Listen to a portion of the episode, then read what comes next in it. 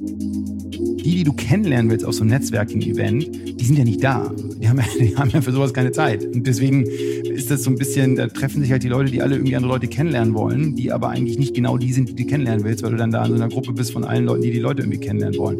Und das war für mich auch nie etwas, was mir Spaß gemacht hat.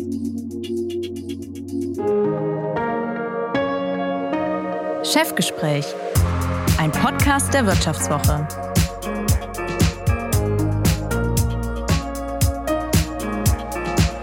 Mein heutiger Gast im Chefgespräch hat Microsoft-Gründer Bill Gates davon überzeugt, einen zweistelligen Millionenbetrag in sein Startup zu stecken. Und das, obwohl er bei dem Treffen ausgerechnet einen Apple-Rechner dabei hatte.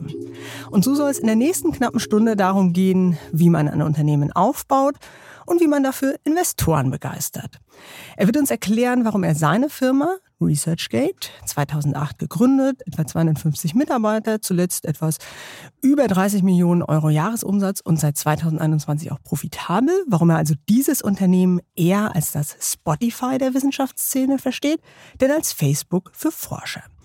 Wir wollen aber auch darüber sprechen, warum er jeden Tag zweimal für anderthalb Stunden spazieren geht, dazu noch auf ziemlich hohem Niveau Beachvolleyball spielt und wie er das alles neben seinem Job eigentlich noch schafft. Vielleicht, das werden wir dann auch klären, hat es ja damit zu tun, dass er sich seinen Wecker auf drei Uhr morgens stellt, um schon mal ein paar E-Mails zu beantworten und dann noch ein paar Stunden weiter zu schlafen. Und damit herzlich willkommen, Iyad Madisch. Hallo Verina, danke, dass ich hier sein darf. Mein Name ist Varinia Bernau. Ich leite bei der Wirtschaftswoche die beiden Ressorts Innovation und Digitales sowie Erfolg. Und ich freue mich, Sie durch dieses und noch ein paar weitere Chefgespräche zu führen. Beat Balzli, der langjährige Host dieses Podcasts, hat die Wirtschaftswoche verlassen, aber das Chefgespräch, keine Sorge, soll Ihnen erhalten bleiben. Ich freue mich auf Ihr Feedback. Schreiben Sie mir, was Ihnen besonders gut und gerne auch, was Ihnen ganz und gar nicht gefallen hat, an chefgespräch.vivo.de. Iad, du hast Medizin studiert und schon im zweiten Semester parallel noch Informatikkurse dazu belegt. Du hast später, weil deine Freundin meinte, du seist mit Mitte 30 zu alt dafür, angefangen, Beachvolleyball auf Profiniveau zu spielen. Du liest zwei Bücher pro Woche. Täuscht der Eindruck oder langweilst du dich schnell bei einer Sache? Äh, darüber habe ich noch nie nachgedacht. Ich mag die Variabilität, wollen wir es mal so sagen. Äh, genau. Ich weiß gar nicht, ob es Langeweile ist oder ob es eher ist, dass es mir hilft, ähm, die, den, den Job und mein Privatleben dann besser zu gestalten, wenn ich mehr Variabilität habe. Verstehe. Dann kommen wir zunächst einmal zu deinem Job. Die Idee zu ResearchGate hattest du 2008. Der Gedanke hinter dem sozialen Netzwerk war, dass Wissenschaftler eigentlich nur ihre Erfolge publizieren oder publiziert haben bis dahin, obwohl ja auch all das, was bis dahin geschieht, all diese Irrwege auch von ungeheurem Wert für die Wissenschaft sind, damit eben der nächste Forscher nicht nochmal diesen Irrweg bestreiten muss. Du kommst also zurück mit dieser Idee zu einem sozialen Netzwerk zum Austausch auch über diese Misserfolge, kommst zurück von einem Aufenthalt an der Harvard Medical School in Boston zurück nach Hannover. An einem, einem Freitagabend im Jahr 2008, du warst damals Assistenzarzt in Hannover, gehst du also nach Dienstschluss zu deinem Chef und fragst ihn, ob du auf eine halbe Stelle runtergehen kannst, um noch nebenbei diese Idee ResearchGate voranzutreiben. Und dein Chef, der hat dann nicht so wahnsinnig viel davon gehalten. Weder von diesem Netzwerk für Wissenschaftler noch vor allem von der Idee, dass du deinen Job drosselst. Wie war das? Wie hat er reagiert? Genau, es war, ähm, das war, ja, ich war wirklich, ich war vorbereitet. Ich dachte, ich war vorbereitet. Ich hatte mir einen kleinen Zettel aufgeschrieben, was ich sagen will. Ich habe den Zettel vor kurzem noch wiedergefunden oh. und äh, bin dann in dieses, in den, in den Raum rein und ähm, mein Traum war, an ResearchGate zu arbeiten und ja, großen Impact in der Wissenschaftswelt zu haben. Mein, mein, mein Traum als Kind äh, in der neunten Klasse war immer schon, als habe ich auch damals kommuniziert, den Nobelpreis zu gewinnen. Und dann bin ich halt dann rein und wollte sagen, okay, mit dem Netzwerk, wenn das klappt, äh, gibt es eine Chance, den Nobelpreis zu gewinnen. Und wollte ihm das erzählen und äh, hatte dann auch äh, sehr starke Hilfe von meiner Oberärztin Henrike, die mir dann auch mit den ganzen Worten und so geholfen hat, was ich sagen soll und so weiter. Aber ich kam einfach nur bis zum zweiten Satz und dann fing der an, äh, laut zu werden, mich anzuschreien und Sie, sie sind irgendwie 27, sie sind fast Professor, sie haben eine große akademische Karriere vor sich. Äh, Wissenschaftler sind nicht sozial, die werden auch nicht ihre Plattform benutzen. Äh, warum warum äh, gehen sie das Risiko ein, kriegen sie den Firlefanz aus dem Kopf? Genau, und cool. dann ähm, habe ich das kurz gehört, dann bin ich bis zur Tür gegangen kurz überlegt, umgedreht und gesagt, na gut, dann, dann kündige ich und ähm, bin dann raus ähm, und habe dann gekündigt. Hattest du das vorher schon überlegt? Also ich meine, wenn du einen Zettel vorbereitet hast, hattest du schon alle Eskalationsstufen im Kopf oder hattest du damit gar nicht so richtig gerechnet und war das dann so eine Impulsreaktion? Okay, dann ganz oder gar nicht. Interessante Frage. Wenn ich jetzt so drüber nachdenke, nee, ich hatte mir das eigentlich nicht überlegt, weil ich so ein hm. bisschen eigentlich die Hoffnung hatte, dass er sagt, ja, du kriegst die halbe Stelle und die mhm. andere halbe Stelle kannst du an ResearchGate arbeiten. Äh, habe dann aber gemerkt, dass es das einfach keine, keine Option war. Und ich bin dann raus und dann ähm, saß äh, ein anderer, ähm, oder jetzt, äh, der ist jetzt äh, damals nicht Oberarzt gewesen, aber ein, mhm. Kollege, mhm. der saß draußen und der sah natürlich, äh, der wusste auch, glaube ich, worum es geht, er hatte so ein Gefühl dafür, worum es geht. Und dann kam ich raus und meinte so, danke dafür, dass ich jetzt die schlechte Laune von dem Chef abkriege. und ähm, ja, ich bin dann raus und ich weiß auch noch, dass ich dann äh, ja, eigentlich dann direkt auch aus der Hochschule rausgegangen bin, weil ich kurz Luft schnappen musste und habe dann direkt meinen Professor in Harvard an wieder angerufen und mhm. dann sagt so Rajiv, ich habe diese Idee, ich will unbedingt daran arbeiten, weil ich denke wirklich, dass es einen Unterschied machen kann äh, für unsere gesamte Welt, wenn das erfolgreich wird. Und Rajiv ähm, an der Harvard Medical School tätig hat dann zu mir gesagt, pass auf, Irt, hm, ich, ich helfe dir bei dem, äh, bei dem Visum, dass du hierher kommen kannst. Äh, ich gebe dir auch eine halbe Stelle und ich investiere sogar Geld in dein Unternehmen, damit du deine Server bezahlen kannst. Und so wow. war, dann auch mein, mein, war dann auch mein Weg zurück erstmal wieder in die mhm. Staaten 2000, äh, ja 2008. Genau. Mhm. Aber das sagt ja schon auch eine Menge. Bleiben wir noch mal kurz in Deutschland eine Menge über den Gründerstandort Deutschland aus. Ne? Also ich meine, wir sind unheimlich gut darin, ähm, Dinge zu erforschen, Dinge bis in die Tiefe zu durchdringen, aber so unheimlich schlecht als Land dann aus guten Ideen auch guten, gute Unternehmen zu machen, oder? Genau, also ich glaube, die Translation oder das Übersetzen dann in Unternehmen, das liegt halt nicht mehr so richtig in unserem Blut. Ähm, ich meine, wir haben ja viele alteingesessene Unternehmen, die schon lange existieren und wovon mm. wir noch sehr, von denen wir schon sehr lange zerren und immer noch zerren. Ähm, wir wissen natürlich auch, dass die Gründungen auf einem Tiefstand sind jetzt in den letzten Jahren im Vergleich, mm. wenn man das jetzt historisch sich anschaut das hängt halt auch wirklich mit unserem Risikoverständnis äh, zusammen. Wir sind zu träge geworden. Wir sind zu träge geworden. Mhm. Wir mhm. haben Angst vor, ähm, vor, vor, äh, vor Scheitern. Ähm, Scheitern ist in Deutschland ein Thema. Wenn man scheitert, dann sagt man häufig sowas wie, ich wusste doch, dass es nicht klappt.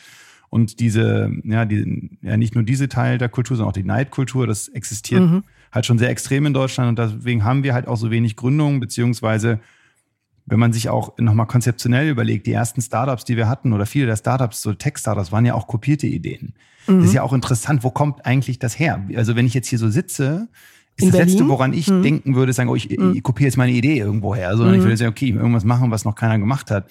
Aber das zeigt ja auch so ein bisschen vielleicht, ähm, vielleicht sehr interpretiert, aber trotzdem zeigt so ein bisschen auch die Natur, wie wir damals gesagt haben, ah, weniger Risiko, lass uns mal gucken, was funktioniert und dann wollen wir es einfach nachmachen. Hm. Du selbst hast mal gesagt, dass du den Gründergeist eigentlich von deinen Eltern hast. Ähm, deine Eltern kommen aus Syrien, dein Vater ist mit ziemlich wenig Geld damals zum Medizinstudium in die Türkei gegangen. Ich meine, er konnte auch gar kein Türkisch. Ne? Genau. Ähm, und hat dann später eine Arztpraxis in Niedersachsen aufgebaut.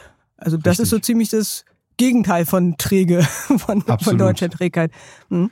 Ja, und ich hatte, also meine Eltern sind, glaube ich, 64 nach Deutschland gekommen. Meine Mutter war, glaube ich, hochschwanger im siebten Monat oder achten Monat. Ähm, hm. Und ähm, wenn ich meine Eltern anschaue, sind das so die wahren Gründer, die irgendwie alles zurückgelassen haben, um, um uns ein besseres Leben zu ermöglichen. Ähm, und ja, die Kombination aus dem, was mein Vater, aber dann auch meine Mutter geschafft hat. Meine Mutter, wir haben, ich habe fünf Geschwister, wir sind zu sechst und mhm. ähm, das ist so eine wirklich, die, wie die im Team arbeiten, es ist eigentlich unglaublich, das von außen zu beobachten, jetzt auch mit meiner Erfahrung als, als Gründer und äh, Teamleitung.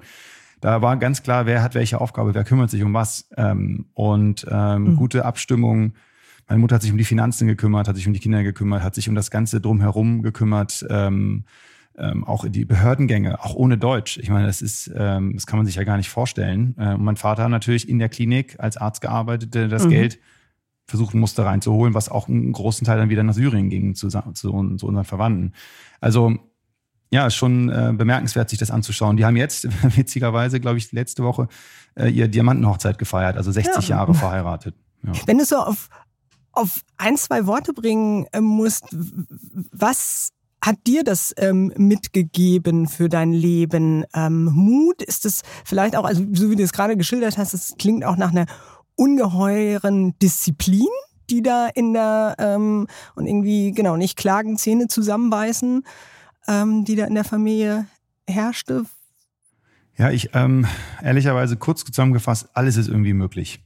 Ähm, mhm. Und ähm, das ist auch so ein bisschen, ich hatte vor kurzem eine Unterhaltung mit, äh, mit einem deutschen Kollegen von dir ähm, hier in Deutschland und da hatte ich gesagt, diesen Satz, mhm. alles ist möglich, äh, man kann alles erreichen, wenn man es will. Mhm. Und dann ähm, sagt er, ja, also man kann mehr erreichen, als man sich vorher denkt. Und dann bin ich nach Hause gegangen und habe dann, in dem Moment habe ich gesagt, ja, okay, ja. passt irgendwie. Und dann bin ich nach Hause gegangen und gesagt so, nee, das ist scheiße. Das ist nicht so, wie ich das sehe. Wenn man sich vorher, also wenn man sich das Ziel 100 setzt mhm. und man gibt alles und man kommt bei 80 an, dann ist das einfach viel. Wenn man aber vorher sich schon das Ziel 80 setzt, weil man schon mit der Sprache sagt, na ja, alles ist nicht mhm. möglich, mit 80 wäre schon gut, dann landet man halt bei 60. Und das ist so ein bisschen die, die Einstellung, die, ja, wo wir schon mit der Sprache eigentlich unsere Ziele vorgeben und damit dann uns selber schon limitieren. Äh, und deswegen, ja, also man kann alles schaffen, wenn man es wirklich will. Okay, Zuversicht. Und mit dieser Zuversicht, du hast es eben gerade schon einmal gesagt, bist du dann, wir springen jetzt ins Jahr äh, 2008, ähm, bist du dann eben zurück ähm, nach äh, Boston, zurück nach Harvard, wo, wir erinnern uns, ein gewisser Mark Zuckerberg ein paar Jahre zuvor Facebook gegründet hat. Ähm, und dort hatten, auch das hast du ja gerade ähm, skizziert, nicht nur deine Profs etwas mehr äh, Verständnis für deine Business-Idee, auch die ersten Investoren, die ja ResearchGate dann groß gemacht haben, waren ja vor allen Dingen Amerikaner. Einer der ersten war Matt Kohler.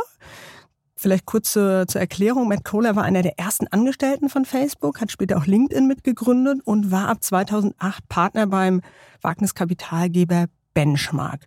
Wie bist du denn an den gekommen?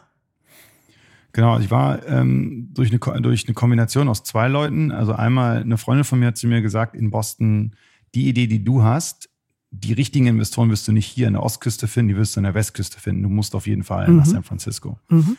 Dann habe ich mir relativ stumpfen Flug gebucht äh, nach San Francisco und gesagt, okay, dann muss ich da mal hin. Ich muss ja irgendwie äh, da mit den Leuten in Kontakt treten. Und dann hat ein anderer Freund, ähm, Michael zu mir gesagt, es gibt jemanden, den er kennengelernt hat, der heißt Michael Birch. Den sollte ich auf jeden Fall mal dort treffen, wenn ich da bin. Mhm. Das war mein einziges Meeting, was ich hatte, als ich mhm. dann dahin gekommen bin mhm. und bin dann dahin und habe Michael Birch getroffen. Dem sagen heute, also im deutschen, deutschsprachigen Raum sagen dem nicht so viel der Name, mir auch damals nicht. Ich habe die Leute auch nie gegoogelt vorher, weil ich immer der Meinung bin, wenn man die Leute vorher googelt, dann fängt man an, schon im Kopf äh, die Geschichte anders anzupassen. Äh, man will es mhm. dann zu sehr und das macht mhm. dann einfach ähm, häufig mehr kaputt. Aber Maike war mit oder CEO und, und Mitgründer mit seiner Frau zusammen. Sochi waren die, Gründer von Bibo. Ähm, vielleicht dachte ihr das noch, das war ein soziales Netzwerk, ein großer Konkurrent von Facebook, vor allen Dingen im mhm. englischsprachigen Raum. Ähm, sehr erfolgreich, wurde dann AOL verkauft für sehr viel Geld. Und ähm, denen gehört noch ganz viel. Das heißt also, die hatten von einem Tag zum nächsten ähm, sehr viel Geld und hatte dann den getroffen. Der meinte, pass auf, das Ding hört sich richtig gut an. Ich kenne jemanden, den du unbedingt treffen solltest. Und dann habe ich eine E-Mail-Vorstellung äh, bekommen zu, zu dem Matt. Matt ähm, wie gesagt, mhm. ich kannte ihn nicht. Und dann äh, ein paar nicht Tage danach habe ich ihn getroffen. Ja, ja nicht gegoogelt, genau. Ich habe ihn ein paar Tage danach getroffen äh, in San Francisco in einem Café. Und das war dann äh, der Schlüssel. Das war der Wendepunkt eigentlich. Äh, nicht nur eigentlich, es war der Wendepunkt von ResearchGates Erfolgsgeschichte. Ähm, du hast dann 2012 war das auch Peter Thiel als Investor gewonnen, äh, Mitgründer von PayPal und Palantir, einer der ersten Investoren auch von, von Facebook. Und der hat, so geht äh, zumindest die Legende, die auf die Schulter geklopft und gemeint, in den Kerl will ich investieren, no matter what. Was war das für ein, für ein Gefühl? Also so von außen betrachtet, äh, Peter Thiel wirkt, ich glaube, es gibt kein einziges Foto, auf dem er irgendwie lächelt.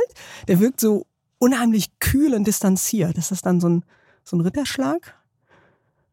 Ja, es war, er kam ein bisschen spät äh, zum Meeting, er war der Letzte, der kam. Wir saßen im Raum und ähm, hat sich dann ähm, rechts neben mich gesetzt und links neben mir saß Luke Nosek, ähm, Mitgründer auch von PayPal und CMO mhm. damals. Und er hat dann ähm, kam rein und meinte, pass auf, ich habe äh, drei Fragen an dich und ähm, stellt auch direkt, also hat irgendwie auch jeder darauf gewartet, dass er damit äh, loslegt ähm, und hat dann die drei Fragen gestellt. Ich kann mich leider nicht mehr in die Frage eins und Frage zwei erinnern, obwohl ich eigentlich ein ganz okayes Gedächtnis habe, aber äh, Frage drei war auf jeden Fall, welche Meinung hast du, mit denen du, mit der du immer mit anderen Leuten ähm, äh, ja, aufeinander triffst oder, oder äh, Streitereien, Diskussionen anfängst? Okay, was genau. hast du gerade erwartet? Ja, ich habe gesagt, dass ähm, eine offene Wissenschaft, die komplett konträr zu dem, was man heute denkt, die Konkurrenzkampf und das, das Silo-Denken, ähm, die Leute dann äh, mehr zusammenbringen wird und die Leute es tun werden, weil sie verstehen, dass ihr Teil ein, ein Teil vom Großen ist. Das heißt mhm. also, so eine Plattform für ein ResearchGate wird das aufbrechen können und damit ähm, ja eine neue Ära von Wissenschaftsarbeiten ähm, ermöglichen wird. Ähm, genau, das war, was ich gesagt habe. Und dann nach dem Satz ist er aufgestanden, hat dann die Schulter, also hat ja auf meine Schulter gelegt und dann äh, Luke angeschaut und meinte nur dann so, äh, I want to invest into this guy, doesn't matter how much it costs. Und dann ist er rausgegangen und ja, dann war dann ähm, gute Stimmung. da war eine gute Stimmung in mir. Man muss natürlich immer dann noch cool bleiben, ja? also muss man nur nach Hause fahren sowas. Ähm, darf man dann nicht mhm. zu äh, kann man ja auch immer noch einen Fehler machen, ne? ist, ja, ist ja egal. Mhm. Wenn dann die Partner dann sagen, nee, der ist irgendwie doof, ähm, dann funktioniert sowas natürlich nicht. Mhm. Aber das war auch wieder mit Luke Nosek jemanden an Bord geholt, der ja auch erster Investor von SpaceX war und auch im Aufsichtsrat mhm. von SpaceX sitzt. Das sind Leute, ich habe das auch erst vor kurzem mit jemandem besprochen, das definiert dann auch dein Unternehmen, das definiert die Kultur, das definiert die Art und Weise, wie du arbeitest, das definiert deine Zukunft, wie du als ähm, Gründer arbeitest. Und man darf jetzt nicht vergessen, das ist 2010, äh, also mhm. Thiel war 2012, wie du mhm. gerade richtig gesagt hast. Das ist jetzt schon auch einfach mal 10, 11 Jahre her. Ähm, mhm. Und die haben, machen überhaupt keinen Druck. Also es gibt schon mhm. Druck, aber es gibt nicht so dieses, äh, ja, ne, jetzt oder nie so ungefähr, sondern es ist ganz klar gewesen. Das hat Matt Cole auch im ersten Treffen gesagt in San Francisco. Mhm. Diese Änderung wird Zeit, äh, wird Zeit brauchen und ich bin an deiner Seite und wir werden das zusammen machen. Mhm. Das ist ja ein unheimlicher Luxus, als Gründer Investoren zu haben, die einem Zeit geben, die einem Genau, die nicht irgendwie, was weiß ich, äh, einmal die Woche anrufen und fragen, so wie hat sich jetzt irgendwie die Marge entwickelt und wie sieht euer Geschäftsmodell aus ähm, und irgendwelche Zahlen durchgehen, sondern die euch wirklich Zeit gelassen haben, euch aufs Produkt zu konzentrieren. Hast du das auch so als Luxus empfunden und was hat das dann für das Produkt bedeutet? Ähm, auf jeden Fall als Luxus. Ich habe das erst sehr viel später verstanden, dass das nicht normal ist. Und ich habe natürlich ja. vorher nie eine Gründung gehabt und auch nie mit Investoren ja. zusammengearbeitet. Ich hatte immer ja. Angst vor Risikokapitalgebern, mhm. hatte dann aber mit Matt und Luke ähm, und dann später auch mit anderen Investoren eigentlich ähm, Investoren immer die äh, langfristig denken und ähm, habe mich damit eigentlich sehr wohl gefühlt und habe dann auch gemerkt, okay, wir können uns hier aufs Produkt. Ich, eine der ersten Entscheidungen, die Matt Kohler gesagt hat, wir haben ja damals in 2010, muss man sich mal vorstellen, schon angefangen, zu, ähm, das Produkt zu versuchen zu monetarisieren mit äh, Jobstellen, also mit, mhm. an, mit Anstellen. Mhm. Und da hat Matt gesagt, das erste, was er im ersten Aufsichtsratssitzung gesagt hat, war, wir ähm, killen das gesamte Jobstellenprodukt äh, morgen, so ungefähr, und wir fokussieren uns nur auf das Produkt für den Forscher. Mhm. Ähm, Warum?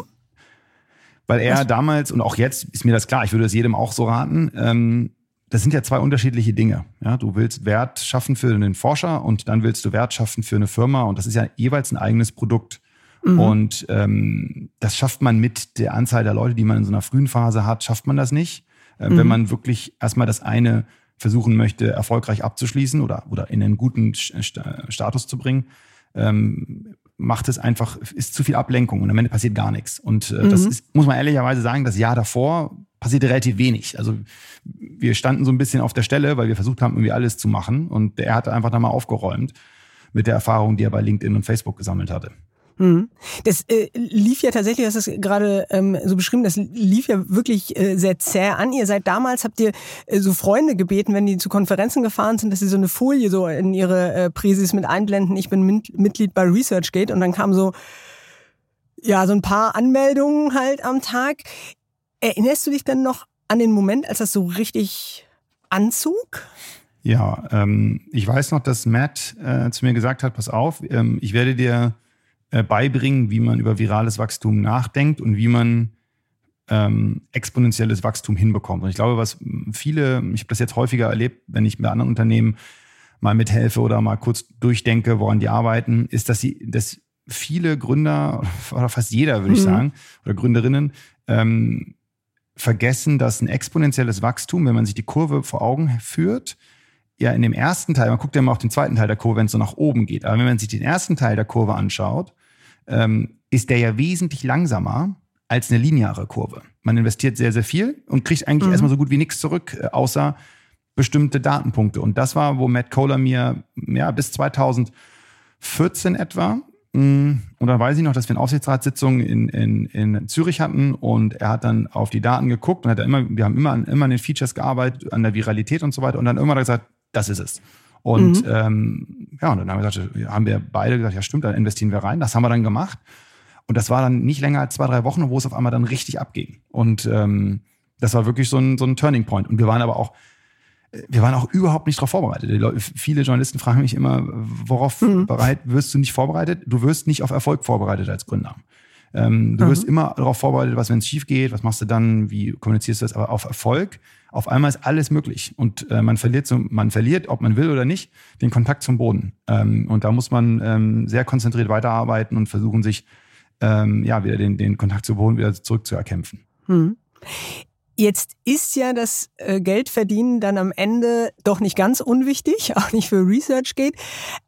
Wie war denn der Moment, als ihr euch ernsthaft eben dann doch über das Geschäftsmodell Gedanken machen musstet? Wie, ja, wie hast du das ich, erlebt? Ja, da, da, war ich ein großer Blocker ähm, als, als CEO und als ähm, Wissenschaftler und, und der das Produkt so geliebt hat. Ähm, das, da war ich wahrscheinlich der, mit der größte Blocker im Unternehmen. Ähm, und das hat sich natürlich auch auf die ähm, wie hat sich die, das ausgewirkt oder gezeigt? So ja, so also mein Mitgründer Sören zum Beispiel, der ist, ähm, der ist eher, also ich habe ja Medizin und Informatik äh, mhm. studiert und er mhm. hat äh, Medizin und dann auch ein paar Semester BWL studiert. Und das mhm. ähm, spürt man dann auch, wenn man sich mit ihm unterhält, was ja auch gut ist. Und ja. er hatte da, er hatte, ich habe heute erst mit ihm so gesprochen, ähm, der musste halt Kämpfe kämpfen. Und ähm, das war für ihn nicht einfach, da so sich durchzukämpfen, wenn der CEO sagt, nein, nein, nein, nein, das wird schon alles selber automatisch mhm. irgendwann kommen. Aber das ist einfach nicht der Fall. Und da lag ich halt mhm. total falsch und habe wahrscheinlich äh, auch dem, äh, dem Unternehmen ähm, ein bisschen Zeit gekostet, äh, bis wir dann den Weg dann in die andere Richtung gegangen sind. Und deswegen ähm, hat mir auch Matt mal gesagt, äh, in dem Moment dann auch, ihr ein Unternehmen läuft mehrere Gründungsmomente äh, äh, durch. Das heißt, also es mhm. gibt nicht nur einen diesen Gründungsmoment, sondern es gibt mehrere. Und ähm, das ist jetzt so einer. Also das ist ein Umbau des Unternehmens, eine andere Art mhm. der Denke. Man muss äh, das Geld verdienen mit dem äh, Produkt in Einklang bringen und das balancieren. Ähm, und das hat auch natürlich dazu geführt, äh, nachdem auch ich dann angefangen habe, mein Mindset zu verändern, dass ich auch das Mindset meiner Mitarbeiterinnen und Mitarbeiter verändern musste, mhm. äh, was aber dann schlussendlich auch dazu geführt hat, was okay ist, ähm, dass Mitarbeiter gehen, die dann sagen, oh, ich ähm, möchte. Nicht so mein Ding. Das ja. ist nicht so mein mhm. Ding. Und ähm, mhm. genau, das war eine sehr, sehr schwierige Zeit für mich, ähm, weil das immer, das Unternehmen, also das Wachstumsunternehmen korreliert immer positiv mit dem Wachstum des CEOs. Und mhm. das hat auch dazu geführt, und dann komme ich kurz zum Punkt, aber habe ich dazu geführt, dass wir auch als Gründerteam uns neu aufstellen mussten. Ähm, wir sind jetzt muss man sich mal vorstellen, seit 15 Jahren arbeiten wir zu dritt zusammen, sind alle noch in ResearchGate. Ich würde mal gerne wissen, mhm. welches Unternehmen hat mhm. alle drei Gründer bei so einer Erfolgsgeschichte immer noch äh, an Bord nach 15 Jahren und immer noch sehr gut an Bord und sehr gut zusammenarbeitend. Aber in dem Punkt haben dann, äh, saßen wir im Raum und haben gesagt, hey, wir haben alle keine Ahnung. Das Ding ist auch, wir sind erfolgreich geworden. Aber wir müssen jetzt Leute holen, die das schon mal gemacht haben, sonst wird das Ding so schnell, wie es gekommen ist, ja. auch wieder verschwinden. Hm. Vielleicht eine Frage noch zu dir, ehe wir dann auch auf euer Gründerteam noch mal kurz äh, kommen. Dein Mentor in Harvard, du hast ihn äh, vorhin auch erwähnt, äh, Rajiv Gupta, der sagt, du hättest einen übersteigerten Idealismus. Hat er recht? Musste ja. ich jetzt gerade dran denken, als du das Einfach erzählt ja. hast. Mhm. Genau, das passt dann auch zu dem, du was warst. du... Ja. Mhm. Und du hast es eben auch ähm, erwähnt, du hast einer deiner Mitgründer oder genau, ihr wart ein Dreiergespann, ähm, war eben ähm, Sören Hofmeier, Arzt, ein sehr guter Freund von, ähm, von dir und der dritte Horst äh, Fickenscher, äh, Informatiker genau. von Hause aus. Ähm, Gerade auch, nachdem du das eben nochmal erzählt hast, ihr habt das jetzt 15 Jahre durchgezogen und seid eben immer noch alle drei dabei. Ist es also eine gute Idee, mit guten Freunden zu gründen? Ich denke ja. Ähm, was, was bei uns sehr geholfen hat, ist, dass beide anderen Mitgründer, also Horst und Sören, Menschen sind, die auch dann mal zurückstecken, wenn ich äh, eine kleine Meise habe ähm, und dann auch im Also wirklich gute Freunde. ja, sehr gute Freunde. ähm, und was man dann ein bisschen vergisst, was, äh, was man dann aber, ich, also ich, meine Theorie ist, äh, kurzer, äh, nochmal kurz zurück, ist, wenn man schwierige Zeiten mit den Freunden nicht durchhält, mit wem denn dann sonst? Und ähm, mhm. ich glaube, was dann häufig äh, bei Freundschaften nicht dann äh, richtig gemacht wird, ist, dass man sich ausspricht, weil man denkt, ach ja, ist jetzt irgendwie ein Freund, das möchte man jetzt nicht so ansprechen oder so. Ähm, aber das haben wir als Team sehr, sehr gut hinbekommen und Aber dann auch wirklich ich, muss man auch mal wieder sagen, ich habe es dann erst geschnallt, so als dann diese Transformation begann ähm, und wir das Unternehmen wirklich auch dann in, ja, in ein Unternehmen, in ein, ein, ein Business, mhm. in ein Geschäft umwandeln mussten und nicht rein produktlastig äh, das Unternehmen weiterführen können. Ähm, und ich dann auch anfangen musste, ja, die Dinge zu verstehen, die ich bis dato nicht verstanden hatte, wie Umsatz, wie funktioniert das und so weiter mhm. und so fort. Ähm, und ähm, da waren die, muss man ehrlicherweise sagen, wahrscheinlich schon weiter als ich an manchen Stellen. Hm. Und habt ihr euch am Anfang, weil deswegen habe ich die Frage jetzt auch gestellt, ähm, Investoren raten ja mitunter eben auch davon ab, so mit, ähm, sei es mit dem Ehepartner auch oder ähm, eben mit guten Freunden gemeinsam zu gründen. Habt ihr euch als Team da am Anfang mal zusammengesetzt und vielleicht auch irgendwie so ein paar Regeln abgesteckt? Oder habt ihr später, als ähm, du hast gerade diesen Entwicklungsprozess äh, beschrieben, habt ihr das irgendwie professionell begleiten lassen oder ist das eigentlich relativ intuitiv passiert, weil ihr euch so lange und so gut kanntet?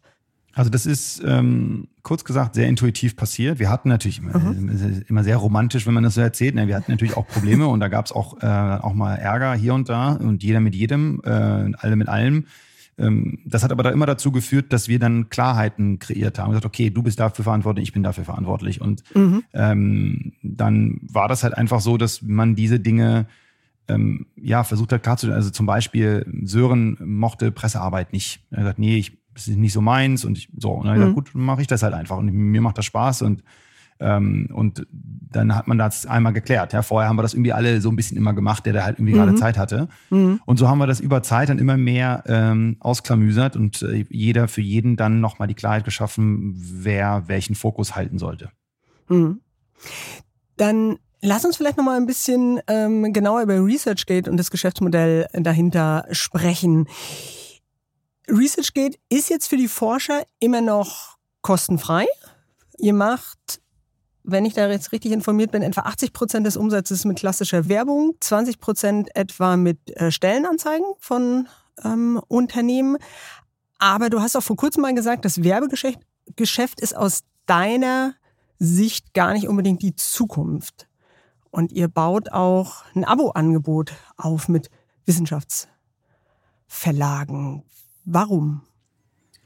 Genau, also wo fange ich da am besten mal an? Äh, wir haben ja ein, ein, soziales Netzwerk für Wissenschaftler aufgebaut und äh, haben dann gesagt, okay, ähm, der beste Weg, um aus einem Produkt, aus einer Produktorganisation kurzfristig ein Geschäft aufzubauen, ist, dass wir irgendeinen Geschäftszweig erstmal öffnen müssen. Und wir haben dann mit Werbung angefangen ähm, und das ist, läuft ja jetzt immer noch und Werbung mhm. hat uns auch profitabel gemacht. Uns war aber immer klar, mhm. dass ein Werbemodell für das Netzwerk, was wir haben, ja langfristig nicht das das ist, was es auch äh, zu einem sehr großen Geschäft machen kann. Ähm, wir wussten aber, dass es zwei ähm, wichtige Faktoren gab, die in uns noch im Weg standen. Faktor eins war, wir müssen ResearchGate umwandeln in ein Geschäft. Das ist der erste Schritt. Damit hat uns mhm. das Werbegeschäft auch geholfen. Damit haben wir die Firma zusammengebracht. Damit haben wir ähm, gezeigt, dass unterschiedliche Ziele auf dasselbe ein, ähm, äh, äh, einschießen sich müssen und so weiter. Also da, da, haben wir sehr viel Transformationsarbeit gemacht mit dem Werbegeschäft äh, als, als Rucksack. Ähm, und aber der zweite Punkt war natürlich, äh, wir wussten ja, dass es Möglichkeiten gibt, äh, unterschiedliche Akteure in dem Wissenschaftssystem gegebenenfalls zu bezahlbaren Kunden innerhalb von ResearchGate zu machen. Ähm, weil wir natürlich. Also beispielsweise das Unternehmen Siemens, was sieht, boah, da ist ein super guter Crack, der sich mit Maschinenbau auskennt, den recruiten wir jetzt hier. Zum Beispiel, Beispiel. aber noch viel tiefer. Du, du kannst halt zum Beispiel sagen, eine Universität, die hat ja auch Forscher, die müssen regelmäßig äh, berichten an die Universität, was sie publiziert haben. Da gibt es ganz viele mhm. Workflows, die aktuell sehr viel Zeit für den Forscher und die Forscherin kosten. Da könnten wir natürlich viel einfacher Dinge machen, weil wir wissen halt, dass zum Beispiel Bibliotheken, ähm, die dann halt diese Daten anfordern von ihren Forscherinnen und Forschern, ähm, mhm. immer wieder äh, einfach nur ResearchGate Profile zugeschickt bekommen und sagen, ja, holt euch das mhm. auch da. Das heißt, mhm. also wir wussten ganz mhm. genau, okay, es gibt Universitäten, es gibt äh, die sogenannten Funding Agencies, sowas wie DFG, ähm, es gibt mhm. ähm, die Verlage, die du angesprochen hast, es gibt äh, äh, die wissenschaftlichen Gesellschaften, es gibt wissenschaftliche Konferenzen. Also es gibt ein, ja, einen, eine große Menge an einzelnen Akteuren, jetzt alleine schon in der Akademie und dann natürlich noch im, im, im, im Corporate-Bereich und dann später auch noch im, im, im Government, also im, im Regierungsbereich, mhm. die Teil dieses Systems ResearchGate werden wollen. Und was wir halt geschafft haben mit ResearchGate, jetzt erstmal nur vom Produkt, ist, dass wir den Forscher in das Zentrum des Produkts gepackt haben. Das war ja, wenn du dir diese Akteure anschaust, nicht wirklich der Fall. Ähm, weil da die, die, da war der Forscher halt immer eher so ein Nebenprodukt und derjenige oder diejenige, die dann irgendwas produziert, was dann den Akteuren irgendwie was bringt. Und mit ResearchGate haben wir zum ersten Mal äh, den, den Forscher in das Zentrum gepackt. Und die Industrie, und die Industrie meine ich also die ganzen Akteure, die ich gerade genannt habe, mhm. müssen jetzt langsam immer mehr, auch durch Open Access und so weiter, müssen auch jetzt anfangen, forscherzentriert zu werden. Und das ist unsere Chance, äh, in diesem Bereich ähm, diese Akteure Teil des Netzwerks werden zu lassen und damit ResearchGate von einem Netzwerk in eine Plattform umzuwandeln. Und daran arbeiten wir gerade. Und das war mhm vor vier, fünf, also fünf Jahren, um genau zu sein, oder sechs Jahren, mhm. fünfeinhalb Jahren war das nicht möglich, weil natürlich, wie du wahrscheinlich auch weißt, ähm, wurden wir halt verklagt von Elsevier, von dem größten Wissenschaftsverlag der Welt. Und ich genau, das äh, genau. wäre jetzt äh, meine Nachfrage gewesen, denn das, das klingt ja so schön, man kann sich vornehmen, wir wollen die zentrale äh, Plattform äh, für Wissenschaft werden, aber dann gibt's noch den einen oder anderen Akteur, der da was dagegen hat. Genau, und der größte Verlag eben Elsevier hat euch sowohl in Deutschland als auch in den USA verklagt. Und immer noch, ja, um mhm. die sind noch nicht vorbei. Ähm, genau, und das war natürlich auch eine Zerreißprobe fürs Gründerteam, das war eine Zerreißprobe fürs Unternehmen. Was machen wir jetzt, wenn man dann auf einmal von ähm, ja, dem, dem, dem Dinosaurier, Schrägstrich Gorilla, ähm, mhm. äh, verklagt wird? Und wir kennen natürlich unsere, äh, unsere äh, Ressourcen, wie wir, das, wie wir das managen können oder halt auch nicht. Ähm, das ist natürlich der Moment, wo man dann drüber nachdenkt, okay, äh, warum? Ähm, wie machen wir jetzt hier weiter? Und ähm, Genau, Idealismus, äh, das hast du ja vorhin gesagt. ähm, für mich war das der Moment, okay, wir machen irgendwas richtig. Ähm, mhm. Wir haben immer die Copyrights der Leute, ähm, alle Akteure äh, respektiert. Wir haben ja, äh, ich weiß nicht, ob man es so versteht, aber wenn man Inhalt in eine Plattform ist und Leute laden etwas hoch, dann müssen die, die den Copyright, das hat sich jetzt aber auch schon ein bisschen verändert, da gibt es jetzt neue Gesetze und so weiter, aber damals und immer noch größtenteils ist es so, müssen die, die das Copyright haben, uns einfach kontaktieren und sagen, da ist was, was, ihr, was nicht hochgeladen werden darf, mhm. nehmt das bitte runter. Wir ja. wurden wirklich zehn Jahre lang nicht von einem einzigen Verlag kontaktiert, ähm, etwas runterzunehmen. Ähm, das, da gibt es auch Gründe für, die wir uns halt denken, aber da haben wir halt gesagt, okay, ich meine, was ist einfach los? Und dann kam auf einmal ähm, diese, diese Aktion. Ähm, und das also die eine, Klage von Die Klage, genau, dann kam die direkt. Klage. Mhm.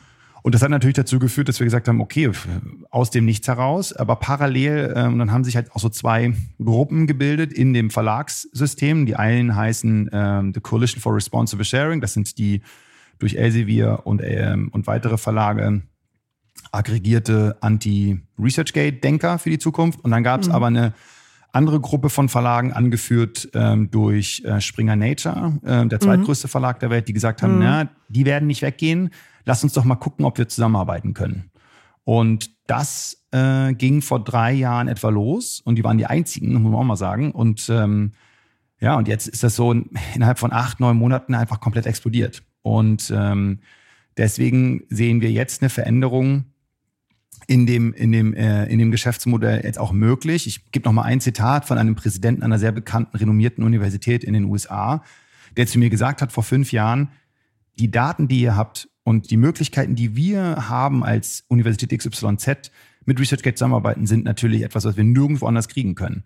Das Problem, was ich aber habe, ihr, ich, wenn ich jetzt mit dir ein Business eingehe und unsere internen Prozesse nach ResearchGate abbilde, und mhm. ihr seid einfach in drei Jahren weg, weil ihr totgeklagt worden seid, dann ist das, lohnt sich das für mich nicht. Also es gab eine gesunde ja. Skepsis innerhalb ja. des gesamten Systems mit uns zusammenzuarbeiten. Was macht dich dann so zuversichtlich, dass sich, ich sage erstmal, die Koalition der euch zugewandten sich durchsetzt und eben nicht, ähm, wie dieser Prof befürchtet hat, ihr einfach totgeklagt werdet? Also das sind mehrere Faktoren. Einerseits mhm. wusste ich, dass das, was wir bauen, allen hilft. Ähm, also vor allen Dingen auch den Verlagen, wenn man ehrlich ist, und nicht nur dem Forscher. Warum? Ähm, ja, weil wir natürlich die, wenn, weil wir die Inhalte der Verlage dann ähm, spezifisch zu den Forscher bringen können weil heutzutage geht ja keiner mehr in die Bibliothek und ähm, mhm. browst äh, durch die einzelnen Journale und auch metaphorisch nicht. Man geht ja jetzt nicht auf eine mhm. ähm, auf eine Journal-Seite und guckt sich jetzt das Journal durch, sondern man schaut, wer hat was gelesen und da können wir natürlich sagen, ja, pass mal auf, du kennst den und den Forscher und Forscherinnen, die haben das und das gelesen, das könnte vielleicht für dich interessant sein. Also mhm. man, man entdeckt Inhalte ganz anders heutzutage als noch vor 20, 30 Jahren. Ähm, mhm. Deswegen wissen wir ja jetzt, jetzt auch mit Beweisen, mit harten Daten, was wir den Verlagen bringen. Und ähm, das ist etwas, genau, und das war der Punkt eins, dass ich wusste, dass wir etwas äh, schaffen, äh, dieses Forscherzentrierte, den Forscher ins Zentrum stellen, was noch keiner gemacht hatte bis dato und was allen was bringen wird, wenn wir weiter existieren. Und Nummer zwei war, äh, war, dass der Anwalt, ähm, ein Anwalt aus den USA, der uns da vertritt, gesagt hat, pass auf, du brauchst jetzt jemanden, ähm, der dir da hilft. Ähm, das, also das war auch so, äh, die kamen erst nach Berlin, die Verlage, hatten ein Gespräch, das Gespräch ist nicht gut gelaufen. Und dann hat der, der US-Anwalt gesagt, pass auf, du brauchst jetzt jemanden im, im, im, in deiner Unternehmen, mhm. der das kann. Und dann hatte ich mhm. das absolute Glück, ähm, also wirklich das absolute Glück, äh, den sogenannten Jay, ähm, Jay Monahan, der war ganz früher Anwalt bei eBay und, ähm, und dann auch bei Singard, auch wie viele Supreme Court Cases gemacht. Also Litigation mhm. ist, ist sein, sein Bereich. Ähm, der ist nach Berlin gekommen, der ist Amerikaner und äh, wir haben uns unterhalten. Wir saßen hier in dem Büro und äh, ich erzähle ihm, was ist und wie das ist und was gerade passiert. Und sein Satz war nur, ich nie vergessen, I'm missing the action. Und ähm, dann hat er zugesagt, dass er die Stelle nimmt. Und ohne ihn hätten wir das ehrlicherweise nicht geschafft. Und äh, mhm. wir, wir leben immer noch. Das heißt also, so einfach, wie alle es gedacht haben, ist es nicht. Und ähm, genau, deswegen bin ich sehr zuversichtlich. Und jetzt ändert sich die Industrie gerade. Mhm. Ähm, da ist jetzt schon wieder ein prominenter ähm, Name äh, gefallen und ich hatte es vorhin ja auch ausge aufgezählt. Ähm, Matt Kohler, Peter Thiel, Bill Gates. Ähm, das, also eine Nummer kleiner geht's ja fast gar nicht. Und trotzdem sagst du von dir selbst, dass du keine aktive Netzwerkpflege betreibst. Da kokettierst du dann immer schon ein bisschen, oder? Nee. Ähm, aktive Netzwerkpflege definiere ich für mich, dass ich jetzt heute Abend in so ein Netzwerk Meeting gehe und irgendwie versuche, so viele Leute wie möglich irgendwie kennenzulernen.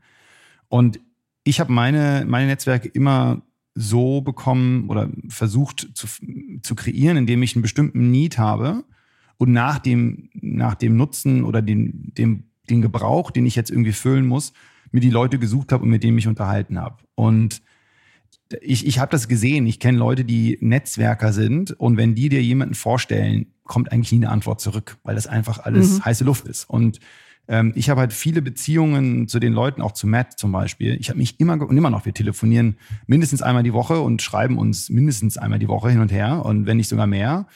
Da ist einfach eine Freundschaft entstanden und eine respektvolle Art und Weise Umgang. Und das habe ich also bei allen meinen Freunden oder Bekannten auch gemacht. Mir ging es nie um die Menge, sondern ging es um die, okay, wer auch immer, ähm, mit dem ich jetzt irgendwie Zeit verbringen möchte, mhm. da investiere ich halt richtig rein. Und deswegen habe ich nie aktive so Netzwerkpflege gemacht, ähm, was halt viele Leute so denken, dass sie es machen müssen. Weil die, die Networking, also die, die du kennenlernen willst auf so einem Networking-Event, die sind ja nicht mhm. da. Die haben ja, die haben ja für sowas keine Zeit. Und deswegen ist das so ein bisschen, da treffen sich halt die Leute, die alle irgendwie andere Leute kennenlernen wollen, die aber eigentlich nicht genau die sind, die du kennenlernen willst, weil du dann da in so einer Gruppe bist von allen Leuten, die die Leute irgendwie kennenlernen wollen. Und das war für mich auch nie etwas, was mir Spaß gemacht hat, sondern einfach, wenn mhm. ich wusste, okay, ich brauche jetzt für das Thema jemanden, mhm. dann muss ich jetzt einfach go aktiv, it. go for it, aktiv mhm. dafür suchen und den Fokus halten. Das ist ja auch das, ähm, was ich immer, auf, wenn Leute äh, mit mir arbeiten, immer sage, du kannst nicht drei Leute gleichzeitig anstellen. Das, das funktioniert einfach nicht. Entscheide ja. dich, wer ist die wichtigste Person, die du einstellen mhm. möchtest von den dreien und dann konzentrierst du dich nur auf diese eine Person. Und das wird ähm, Welleneffekte haben auf alle anderen, die drumherum arbeiten. Und ähm, so habe ich dann auch meinen Fokus, wenn ich sage, das ist das Ziel jetzt, darauf fokussiere ich mhm. und dann mhm. gehe ich mit Vollgas in die Richtung. Mhm. Und ähm, kommst ja offenbar zum Ziel. Ich hatte es äh, eingangs erwähnt. Ähm, so bist du dann auch zu äh, Bill Gates ähm, äh, durchgedrungen. 2013 hast du ihn überzeugt. Ähm, über wie viele Ecken musstest du dann Leute ansprechen? Also ich meine, du hattest dieses Ziel, ich will Geld von Bill Gates. Ähm, wie viele Ecken musstest du ähm, gehen, um dann dich mit ihm in Südfrankreich zusammenzusetzen? Ähm, also ich zähle kurz. Matt ist die erste Kante. Matt musste jemanden fragen und der musste jemanden fragen und der musste jemanden fragen. Was waren das jetzt? Ich glaube vier. Okay. Genau, ja. vier. Auch nicht so wahnsinnig viele Ecken. Nee, nicht so, äh, okay. äh, nicht so viele, genau. genau. Und man hätte jetzt nicht googeln müssen, um zu wissen, dass es vielleicht jetzt nicht die smarteste Idee ist, den Gründer von Microsoft, ähm, die Presi, mit einem Mac-Rechner zu zeigen. Aber auch in dieses ähm, Fettnäpfchen bist du getreten und das hat er dir offenbar nicht übel genommen. Nee, äh, ich habe das auch erst ehrlicherweise gemerkt. Also man denkt, wie gesagt, ne, ich bin so auf das Ziel fokussiert, dass ich dann nicht über über das, was ich trage, über das, was ich mitbringe, nachdenke, sondern eher darüber nachdenke, okay, wie, wie präsentiere ich am besten? Und ich hatte dann bei dem Moment, als ich dann bei ihm saß in seinem Hotelzimmer, äh, den Mac rausgeholt und ah, Mist. Da ist es mir erst so, so richtig klar geworden, okay, heute mhm. hättest du wenigstens mal einen Windows-Computer mitnehmen können. Aber er hat es dann äh, mit Humor genommen. In einem gewissen Moment, als er dann versucht hat, auf meinem ähm, Laptop äh, mit der Hand ähm, eine Folie vorzugehen und hat versucht, auf dem Screen äh, nach links zu swipen, also was so, natürlich so, nicht ging. Ja. Okay. Und mhm. dann hat er den, den Laptop so umge, äh, den Screen so äh, umgebogen und also so nach vorne. War kein äh, Surface von genau, Microsoft. Oh. Genau. Und dann hat er nur gesehen in den Apple und meinte dann so, ah, it's just a Mac. Ich so, ja, genau. Und dann war lustig, ja. Genau, hat geklappt. Und du hast es eben äh, ähm, auch schon angedeutet, äh, du bist mitunter so auf die Sachthemen äh, fokussiert, dass du auch gar nicht darüber nachdenkst, äh, was du so anziehst. Und deswegen natürlich kein Podcast mit dir, Iad, ohne diesen Sommertag im August 2018 zu erwähnen. Der Digitalrat der Bundesregierung kommt zusammen. Ähm, Beratungsgremium, was die Kanzlerin eben einberufen hat. Die Kanzlerin selbst war da, einige Minister waren da, Wissenschaftler, Unternehmer, alle in Jackett oder Bläser, meisten in gedeckten Farben. Und du in der ersten Reihe, kurze Hose, aprikotfarbenes T-Shirt, blaue Schirmmütze mit Superman-Logo. Und dann hast du eine Erfahrung gemacht, die häufiger vielleicht Frauen machen. Auf einmal ging es nicht mehr um den Digitalrat, sondern nur noch um dein Outfit. Hat dich das überrascht? Ja, auf jeden Fall. Ähm, also ich, schon schwachsinnig, dass man darüber überhaupt diskutieren muss, meiner Meinung nach. Ja? Und äh, ja, Frauen kriegen das noch viel mehr ab, leider. Ähm, bin froh, dass ich das mal abkriegen durfte. Ähm, Aber es ist ja dann trotzdem wieder, und das ist ja eigentlich, also vielleicht habe ich es ja auch falsch wahrgenommen, aber wenn du dir das mal anschaust, und das ist dann wieder das Ungerechte, mir wurde das als Coolness dann irgendwie angerechnet. Mhm. Ähm, und ich denke, bei einer Frau wäre es nicht als Coolness angerechnet gewesen, dann wäre es wieder irgendwie eine andere Story gewesen. Ähm, mhm. Deswegen war es ja so ein bisschen, wenn man sich so die Pressesachen und die Kommentare, ja, jetzt bringt da jemand ein bisschen Schwung in die ganze Bude rein. Mhm. Ähm, deswegen, also ich hab, aber ja, ich habe mir ehrlicherweise keine Gedanken gemacht. Ich wusste auch nicht, dass es ein Foto gibt. Ich wusste auch nicht, dass es ein offizielles Foto gibt. Das war das erste, die erste mhm. Digitalratssitzung. Und es war halt auch richtig heiß an dem Tag, es war mit 30 Grad. Und ähm, genau, und dann, äh, ich weiß aber auch noch, dass als ich angekommen bin, ich schon so das Gefühl hatte, so, ah, okay, jeder hat jetzt den Anzug an, aber ja gut, das ist ja egal, wir sind ja eh alle oben in dem, in der, im Bundeskanzleramt, da wird es schon kein, ähm, kein Problem geben. Aber ähm, ich weiß noch, dass äh, Herr Scholz und, und äh, die Frau Merkel beide so ein bisschen geschmunzelt haben, als, äh, als sie mich gesehen haben. Also ein bisschen zum Lachen gebracht habe ich die Leute wenigstens. Immerhin. Aber dein Vater hat abends angerufen und mit dir Ja, ja mein Vater hat mich angerufen. Ja. Genau, das war, das war so, der rief an und sagte nur, warum? Ja, also das war das Erste, was ich also gesagt habe. naja, aber so ist es halt, ja. Aber da habe ich mal gemerkt, wie das ist, wenn man nur reduziert wird auf die, auf die Klamotten. Das ist schon, mhm. ähm, das ist schon sehr amüsant. Jetzt haben wir ähm, schon eben äh, auch darüber gesprochen, wie du eben äh, genau trotz äh, kurzer Hose und Macintosh-Rechner bei Bill Gates äh, Investoren ähm, begeistern äh, konntest. Derzeit äh, sieht es ja in der deutschen Gründerszene wieder eher düster aus. Wir sehen geopolitische Verwerfungen, wir sehen steigende Zinsen, die die Unternehmensbewertungen drücken. Wir sehen knausrige Investoren. Im vergangenen Jahr sind 9,9 Milliarden Euro Risikokapital in deutsche Startups geflossen, was zugegebenermaßen deutlich mehr ist als eben 2008, 2010 so hier investiert wurden, aber eben auch 43 Prozent weniger als 2021. Was würdest du denn heutzutage Gründern raten? Also ich denke, dass jetzt eine super Zeit ist zu gründen, aber man muss wirklich äh, ich, ich, ich zitiere jetzt nochmal Matt hier, mache ich ja häufig. Äh, Matt hat zu mir gesagt, ihr, was ist der Grund Nummer eins, dass Firmen scheitern? Und ich, äh, ganz viele Gründe aufgenannt, also nee, falsch, falsch, falsch, falsch. Und dann irgendwann mhm. habe ich gesagt, na, was ist es denn? They run out of cash. Und ähm, das heißt also, Cash is King. Äh, jetzt ist ganz wichtig, das Geld, was man einsammelt, so gut wie möglich ähm, ja, zu wahren, nicht auszugeben, konzentriert zu sein, nicht die falschen Schritte zu machen, auch harte Entscheidungen zu treffen. Wir haben auch mhm. zehn mhm. Prozent unserer Belegschaft im mhm. letzten Jahr im Dezember gehen lassen. Das war das erste Mal, dass ich in 15 Jahren ähm, sowas machen musste. Ähm, will ich nicht nochmal machen. Und ähm, und das ist etwas, was, was ich jetzt jedem Gründer und Gründerin rate, äh, wenn ihr Geld habt, ähm, dann äh, geht damit sehr, sehr äh, sorgsam um.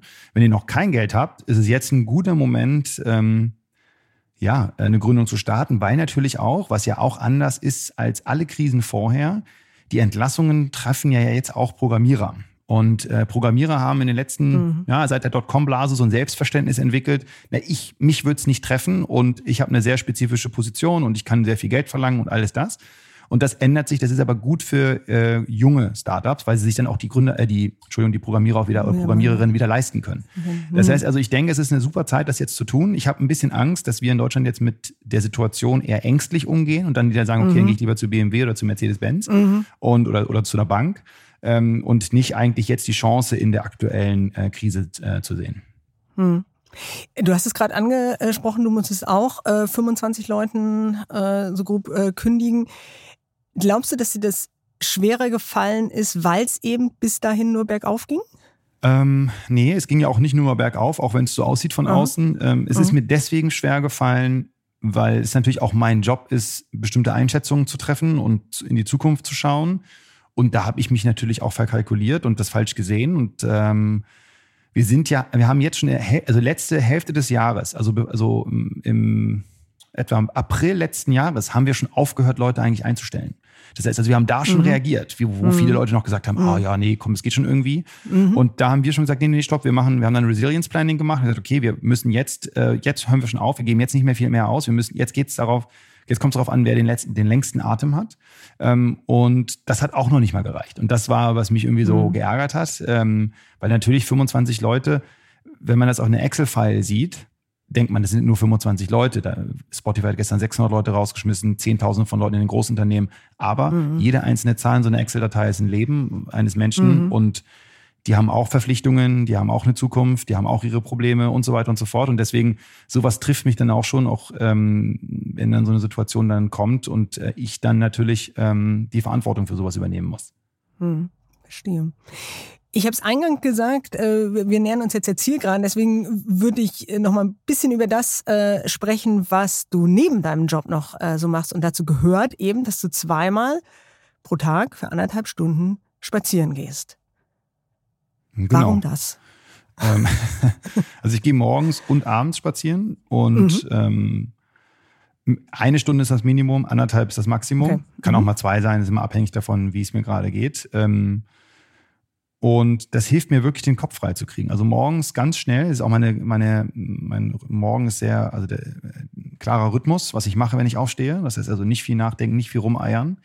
Und ähm, bin dann relativ schnell draußen ähm, und gehe dann los. Ähm, das heißt, es ist auch dein, dein Arbeitsweg so. Du gehst in die Stunde ins Büro. Nee, Oder ich arbeite noch viel von zu Hause gerade, mhm. mal so, mal so. Aber mhm. ja, theoretisch, ja, es ist auch eine Stunde Weg zum Büro. Mhm. Und ähm, was ich dann mache, ist, ähm, ich gehe dann spazieren, höre dann Hörbuch. Ähm, und dann so auf der letzten halben Stunde oder letzten 20 Minuten fange ich dann häufig an, auch Leute anzurufen, mit denen ich dann äh, spreche. Und dann mhm. abends ist es genau nach dem Essen, gehe ich dann nochmal raus, um äh, nochmal den Kopf klar zu kriegen. Und da telefoniere ich eher am Anfang ähm, mhm. der anderthalb Stunden und dann Richtung Ende nicht mehr so viel. Und dann komme ich nach Hause und gibt es noch ein paar Sachen, dann gehe ich immer schlafen. Okay. Und Hörbuch hast du eben schon gesagt, du liest auch zwei Bücher pro Woche oder versuchst zwei Bücher pro Woche äh, zu lesen. Was liest du gerade? Also ich äh, lese gerade ähm, Hegels Welt. Uiuiui, das klingt nach einem dicken Schinken. Ja, ist es. Ist ja. es ein dicker Schinken, ja. Hegels Welt von Jürgen Kaube. Ähm, genau, das lese ich gerade die Woche. Und äh, dann äh, häufig habe ich ein zweites Buch, was ich schon mal gelesen habe, was ich nochmal lese. Ähm, genau. Ähm, okay. Also für mich ist das. Und liest halt, du dann nacheinander oder liest du die Sachen parallel? Nee, parallel. Dann? Ja, ähm, okay. Und das funktioniert. Das auch. funktioniert. Und Hörbuch habe ich eigentlich immer das, was ich gerade neu lese. Also das heißt also, und das Hörbuch äh, ist immer ein bisschen dem Buch hinterher. Das heißt also, ich, das, was ich dann gelesen habe im Buch, äh, das Hörbuch kommt dann nach. Und dann höre ich was im Hörbuch, was ich eigentlich schon, also schon gelesen habe und dadurch aber nochmal höre und das nochmal ein bisschen mehr verinnerliche. Ähm, ich lerne gerne neue Dinge und deswegen ähm, lese ich gerne Bücher. Ähm, das ist aber auch etwas, was erst vor ein paar Jahren entstanden ist. Also äh, nicht etwas, was ich schon mein Leben lang mache. Okay. Und, auch das habe ich äh, eingangs erwähnt, dann spielst du auch noch Beachvolleyball auf reichlich hohem Niveau. Genau. Wie oft kommst du dazu inzwischen?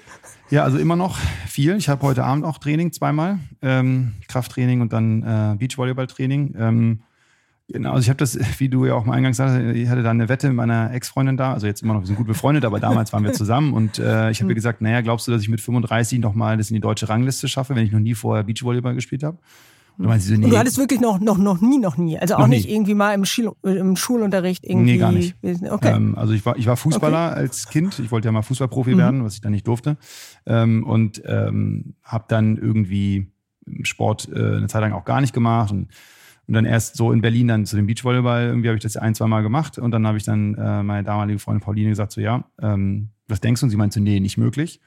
Und dann habe ich mir äh, ein Trainerteam zusammengesucht, einen Physiotherapeuten, äh, einen Ernährungsberater. Ähm, genau, und dann ging's los. Ähm, und dann habe ich das zwei Jahre danach in die Rangliste geschafft und dann ging es immer weiter und weiter. Genau, ich trainiere jetzt immer noch, habe jetzt einen neuen Partner, Matti, äh, ganz junger. Ähm, das ist so lustig, wenn man mit jemandem trainiert, der, der sein Sohn sein kann ähm, und trotzdem von so einem Menschen lernen kann. Das ist richtig cool, ja, wenn man dann einfach ähm, ähm, sich offen zeigt, äh, lernt man von jedem, wenn man äh, äh, sich gut genug öffnet. Und du hast mal gesagt in einem Interview, dass du auf dem Spielfeld musst du nicht führen, anders als im Job, äh, dass dich das erdet. Gilt es immer noch? Ja, da müsste man Martin mal fragen. Ich glaube, er sagt manchmal sowas wie, und das war jetzt CEO-Stimme. Ja, ähm, also früher war das so, dass ich, äh, ich kann mir halt viel merken, ich kann mir viel merken, wo die Leute hinschlagen, wo sie den Ball hingespielt haben, und ich habe mhm. schon eine natürliche äh, Führungsstil dann auch auf dem Court, ähm, weiß aber, dass ich der schlechtere Spieler bin und das erdet mich natürlich dann immer. Und dann weiß ich, okay, ich muss mich jetzt auf meinen Partner verlassen. Ich hatte jetzt auch schon mhm. unterschiedliche Partner über die letzten über die letzten sieben Jahre und es ist dann unterschiedlich. Manche wollen dann, dass ich mehr so taktisch Führung übernehme und manche sagen, nee, ich mache das und bin ich auch fein damit. Aber die ersten Jahre war ich wirklich eher bin da eher Mitläufer gewesen. Und ich bin immer noch über, mhm. Äh, begeistert davon, wie Steffen damals, mit, der, mit dem ich das erste Mal gespielt habe. Ich war ja so schlecht. Mhm. Also du, du musst dir das vorstellen. Warum hat er das gemacht? Äh, das ist wirklich die spannende Frage. Das ist die absolut spannende Frage. Das müsste man ihn mal fragen. Und er hat, ähm, ich habe ihn das dann auch mal gesagt, warum hast du das denn eigentlich gemacht? Und er hat wirklich, das hat er mir irgendwann gesagt, ja, weil ihn das auch als Herausforderung gereizt hat. Ähm, und während unserer Zeit habe ich ihn dann auch überzeugt, Informatik zu studieren. Ähm, und der ist jetzt äh, fertiger Informatiker, währenddessen auch noch Polizist ist und so. Und da hat jeder dem anderen ein bisschen was, was gegeben. Sehr schön. Dann letztes Thema, das hat mich äh, äh, völlig irritiert, dass du als Arzt, und dann hast du ja eben auch gesagt, ne, du hast Ernährungstraining und äh, so weiter durchlaufen, dass du als jemand, der um unsere, äh, äh um die Ratschläge zur Gesundheit weiß, dass du dir den Wecker auf drei Uhr morgens stellst, dann ein paar E-Mails beantwortest und dann weiterschläfst bis sieben Uhr. Ist das nicht furchtbar ungesund? Ja, ist es. Ich mache es auch nicht mehr. Ähm das habe ich eine Zeit lang gemacht, oder lange gemacht, ähm, als die Alignments zwischen USA und Deutschland so wichtig waren, äh, zwischen den Investoren und mir. Ähm, mhm. Und ähm, das mache ich jetzt wirklich, also ich mache es, ganz ehrlich, nee, stimmt nicht. Ich mache es ohne Wecker. Also ich stehe einmal auf und gucke aufs Handy oh, und schlafe. hat sich eingebrannt. Ja, es hat sich, glaube ich, eingebrannt. Nee, stimmt nicht ganz, was ich sage. Also mhm. ich stehe einmal kurz auf, hin mhm. das Handy, gucke einmal auf die Handy, äh, auf die E-Mails und schlafe dann weiter. Ähm, ja, gesund ist das nicht. Nee, ist bestimmt doof. Also nicht nur bestimmt, es ist auf jeden Fall doof. Ja. Okay, also kein Tipp. Nee, nee, nee, bitte an nicht. Die Gründer nee, da draußen. Nee, nee, nee, lieber durchschlafen. Also ich schlafe, ich versuche jetzt zum Beispiel auch früher schlafen zu gehen seit neuestem und das wirkt bei mir auch. Okay, gut. Dann drücke ich dir die Daumen, dass du in der nächsten Nacht auch über die magische Grenze des 3 Uhr morgens kommst und bedanke mich ganz, ganz herzlich für das angenehme Gespräch. Ja. Ich danke dir auch. Wenn Ihnen das Chefgespräch gefällt, lassen Sie gern eine positive Bewertung da. Feedback können Sie auch senden an chefgespräch.vivo.de. Schreiben Sie mir, was Ihnen gefällt und was nicht, denn wir möchten natürlich immer besser werden. Und schauen Sie auch mal in die Show Notes. Für treue Hörer und Hörerinnen des Podcasts haben wir ein paar Angebote, damit Sie die Vivo digital wie auch gedruckt etwas günstiger lesen können. Beim nächsten Chefgespräch ist übrigens Lars Braun mein Gast, Familienunternehmer dritter Generation und CEO des internationalen Luxusherrn Schneiders Braun. Mit ihm spreche ich natürlich über Stilfragen, über die hohe Kunst, ein Familienunternehmen in die nächste Generation zu übergeben und womöglich über Ihre Frage. Was möchten Sie von Lars Braun wissen? Schreiben Sie mir an chefgespräch.vivo.de und ich nehme Ihre Frage mit ins Studio.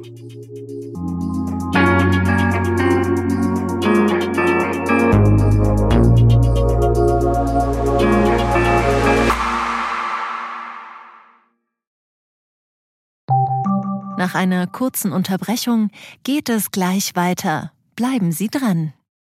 Soll ich jetzt Haus oder Wohnung kaufen? Wie sparen Erben Steuern? Bei solchen Fragen kann eine professionelle Zweitmeinung helfen. Die gibt es jetzt mit dem neuen Vivo Coach Newsletter. Er liefert jede Woche Antworten auf Fragen zu Geldanlage, Vorsorge, Steuern, Recht und Karriere. Und Sie können selbst Fragen stellen. Die Antworten geben unabhängige Expertinnen und Experten. Abonnieren Sie den kostenlosen Newsletter jetzt unter vivo.de slash newsletter slash coach. Vivo Coach. Wissen, das sich auszahlt. you